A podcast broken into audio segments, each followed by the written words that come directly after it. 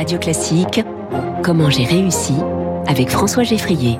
Et avec les conseillers HSBC, experts de vos projets. Jusqu'où peut-on aller quand on est bien informé?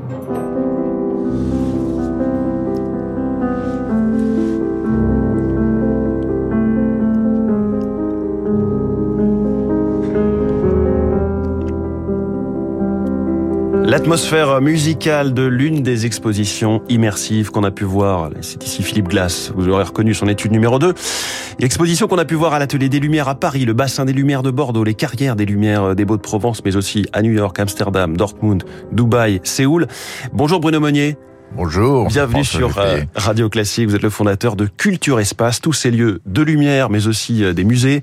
Euh, c'est vous, puisque c'est Culture Espace, mais vous gérez aussi donc des musées, des monuments. Refaites-nous un petit peu l'historique de Culture Espace. Tout commence dans les années 90. Au départ, on était loin de la technologie et de toutes ces projections animées de grands tableaux.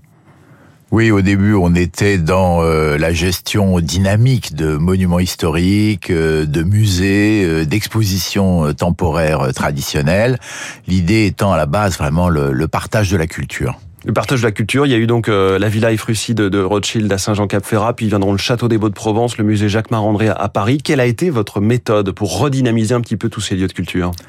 Bah, il y avait un grand slogan qui était le visiteur d'abord. Donc c'était déjà réorienter euh, euh, tous ces sites, la gestion de ces sites autour de la satisfaction du visiteur. Une ouverture tous les jours, toute l'année, des tarifs pour les familles, des espaces d'accueil euh, agréables, des salons de euh, pour que les gens passent euh, un bon moment. Et, et de rendre attractifs ces sites que les collectivités publiques ne peuvent pas forcément mettre en valeur elles-mêmes, n'ont pas forcément les, les idées, les moyens pour savoir quoi en faire?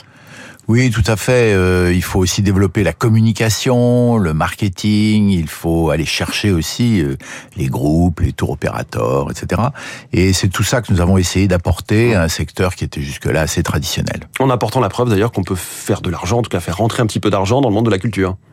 Oui, nous n'avons jamais reçu de subvention publique et on, on, a toujours réussi à équilibrer nos comptes et même à reverser euh, des redevances aux propriétaires publics mmh. qui étaient affectés à la restauration des monuments. Euh, décrivez-nous un petit peu quand est-ce que vous avez réfléchi à cette bascule vers les projections immersives. Décrivez-nous peut-être un petit peu pour ceux qui n'ont pas vu vos expositions. Par exemple, en ce moment, il y a euh, Bellini, il y a Vermeer et Van Gogh, il y a Dali. À quoi ça ressemble? alors euh, Bellini, euh, c'est une très belle exposition, on pourrait dire euh, traditionnelle, avec des tableaux absolument magnifiques qui viennent de Berlin, qui viennent de, des États-Unis, qui viennent de, de, grands musées. Et on a réussi là à créer une, une, rétrospective mmh. vraiment très intéressante. Nos autres expositions. Ça c'est le musée Jacques Marandré. Ça c'est le musée Jacques Marandré. Et euh, alors, à l'Atelier des Lumières, nous venons de lancer, euh, avec le soutien d'ailleurs de, de, de Mérette Meyer, la petite fille de Chagall, nous venons de lancer Chagall Paris-New York, qui est cette fois-ci une exposition immersive, c'est-à-dire faite avec les images euh, des tableaux animés en musique et non plus les tableaux eux-mêmes. Oui, vous projetez donc les, des, des, des micro-détails, parfois des tableaux, sur des surfaces gigantesques, c'est plus que des écrans de cinéma. Oui, nous sommes euh, dans, ces, dans, dans nos lieux comme l'atelier des Lumières totalement entourés euh, d'images qui mm. sont projetées sur les murs, sur le sol. Une musique aussi nous accompagne. Alors ces expositions sont bâties euh, exactement comme celles de, de Jacques Marandré, c'est-à-dire avec des différents chapitres chronologiques. Euh, de même manière que Bellini, on démarre la première salle par la jeunesse de Bellini, mm. puis un, de nouveau un fil chronologique. Voilà. Euh, la similitude euh, dans, la construction de l'exposition, elle est euh, très proche.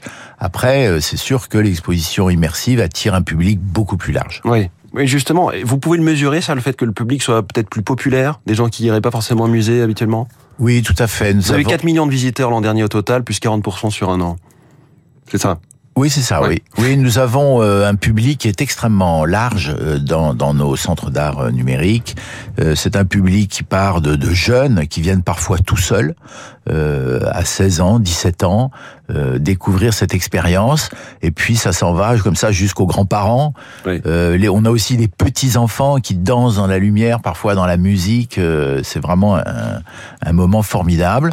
Et donc, il y a toute une toute une partie de la population, si vous voulez, qui ne va pas dans les musées. Il faut pas oublier mmh. qu'il n'y a que 25% des Français qui vont dans les musées. Moi, je m'intéresse aussi aux 75% restants. Quelles pourraient être les nouvelles techniques que vous pourriez utiliser après les projections pour faire de la peinture? Est-ce que vous pourriez faire des hologrammes pour qu'on voit de très près, en très gros, des statues, par exemple? Voilà. Alors ça, c'est exactement un des sujets sur lequel on travaille, l'hologramme, effectivement, et c'est tout ce qui va nous permettre de faire des présentations en relief dans l'espace.